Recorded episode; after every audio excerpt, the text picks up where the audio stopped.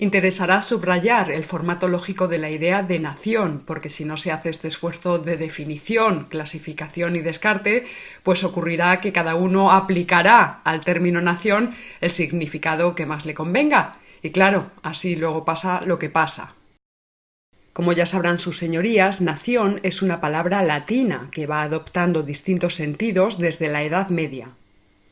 Primero adquiere un sentido biológico, con esto de la nación de los dientes, luego otro sentido étnico y ya a finales del siglo XVIII un sentido político.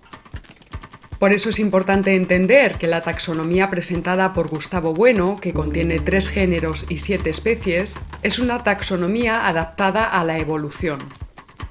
No se trata de una simple construcción abstracta o de una cuestión escolástica o jurídica sino que estos géneros y especies de nación responden a realidades efectivas, antropológicas e históricas, donde las primeras se involucran en cierto modo en las que le siguen.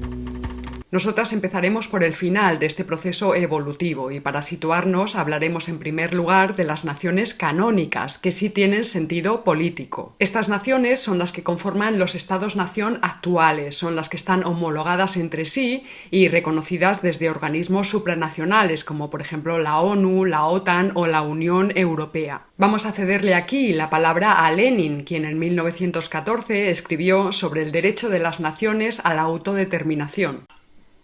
En la Europa occidental continental, la época de las revoluciones democrático-burguesas abarca un intervalo de tiempo bastante determinado, aproximadamente de 1789 a 1871. Esta fue precisamente la época de los movimientos nacionales y de la creación de los estados nacionales. Terminada esta época, la Europa occidental había cristalizado en un sistema de estados burgueses, que además eran como norma estados nacionalmente homogéneos. Por eso buscar ahora el derecho a la autodeterminación en los programas de los socialistas de la Europa occidental significa no comprender el ABC del marxismo.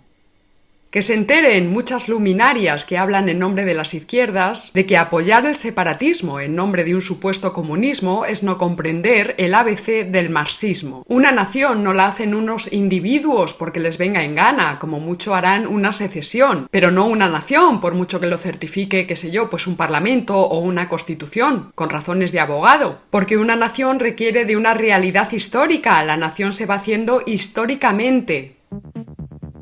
Por tanto, las naciones canónicas son naciones enteras. Son naciones históricamente dadas, mientras que las naciones fraccionarias son naciones en busca de Estado. Estas naciones fraccionarias proceden del rompimiento de naciones enteras. No son anteriores a ellas, sino que son parte formal de dichas naciones.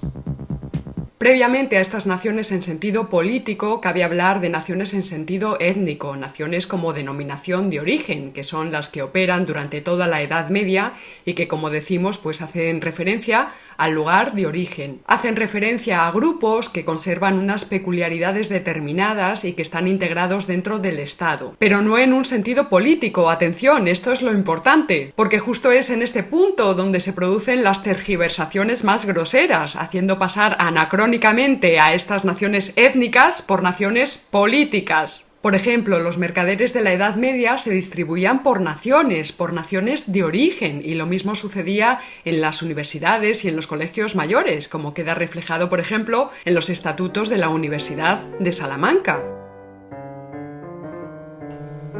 Y así se hablaba de estudiantes de la nación asturiana o de la nación soriana o de la que fuera.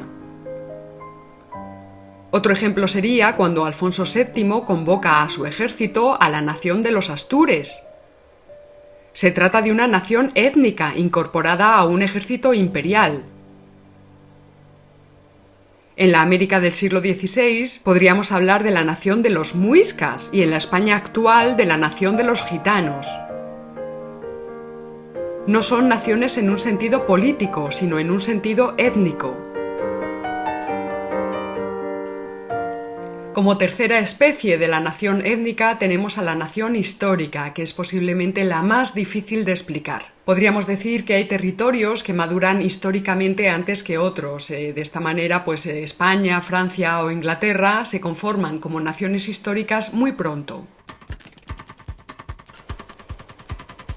Son naciones en sentido étnico ampliado, pues de cara a los de fuera presentan ya unos rasgos de semejanza y de uniformidad muy precisos.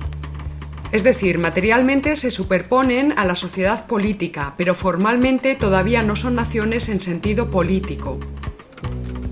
A esta situación llega España durante los siglos XVI y XVII, momento en que es ya plenamente identificada desde la plataforma de los de fuera, por ejemplo de los franceses o de los ingleses, como una unidad y una identidad ya perfectamente delimitada. Por eso muchos especialistas coinciden en decir que España es la primera nación histórica de Europa. Pero la nación en sentido político solo es posible a partir del proceso de lisado que se produce con la Revolución Francesa y que da lugar al concepto de ciudadanía.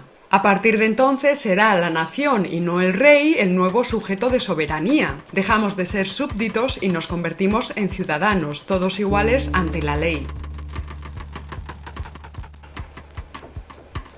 Esta nueva idea de nación, este nuevo concepto político, es fruto de un hecho revolucionario, de un hecho transformador que supuso el cambio del antiguo al nuevo régimen y una completa reorganización de las relaciones de poder. Esta nación política subsume a las naciones étnicas, es decir, esta nación política es la patria, las naciones étnicas no desaparecen con ella, sino que son reabsorbidas, según la fórmula de muchos revolucionarios franceses. Ya no somos bretones, galos o francos, somos franceses.